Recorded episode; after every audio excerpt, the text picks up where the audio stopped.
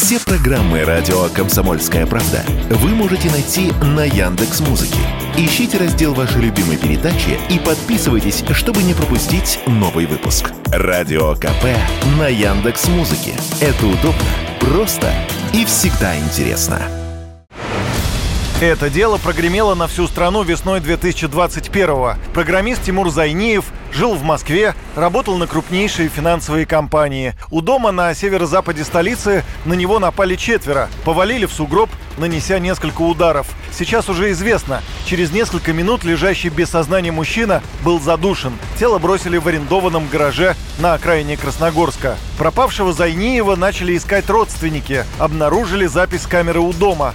Та зафиксировала инцидент. По другим камерам отследили передвижение машины и нашли гараж с трупом программиста. Затем были найдены и участники похищения. Поначалу отнекивались, но в итоге заявили, за это убийство им заплатили. Цена вопроса 50 тысяч долларов. О том, кто заплатил и кто заказал убийство, радио «Комсомольская правда» рассказал адвокат потерпевшей стороны Антон Жаров. Оказывается, в этом сюжете имеется длинная предыстория.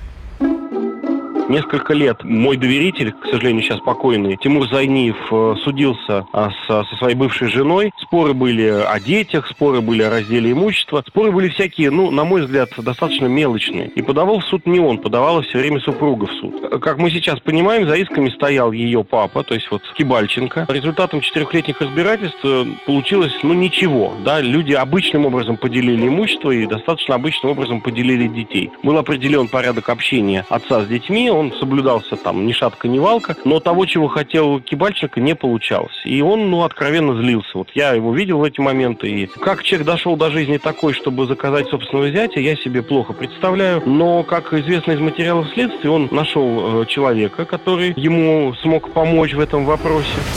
Бывшему тестю жертвы Александру Кибальченко 65. Он ученый, профессор. В 80-х входил в группу, работавшую над космическим кораблем «Буран». Затем преподавал в МГТУ имени Баумана. В 90-х занимался бизнесом, торговал автомобилями, сказали «Комсомольской правде» в правоохранительных органах. У следствия хватило доказательств, чтобы отправить мужчину под арест. А два месяца назад страна Кибальченко представила в суд кипу медицинских справок. Врачи, мол, настаивают. Бывшему профессору нужен стационар обычной гражданской больницы. Попросили выпустить Кибальченко под домашний арест. И буквально на днях он попытался из-под этого ареста сбежать. Во всяком случае, так считает следствие. Вечером 16 апреля, в воскресенье, он вдруг отправился на УЗИ в частный медцентр на другой конец города. Оттуда его машина почему-то поехала не домой, рассказывает корреспондент «Комсомольской правды» Александр Рогоза.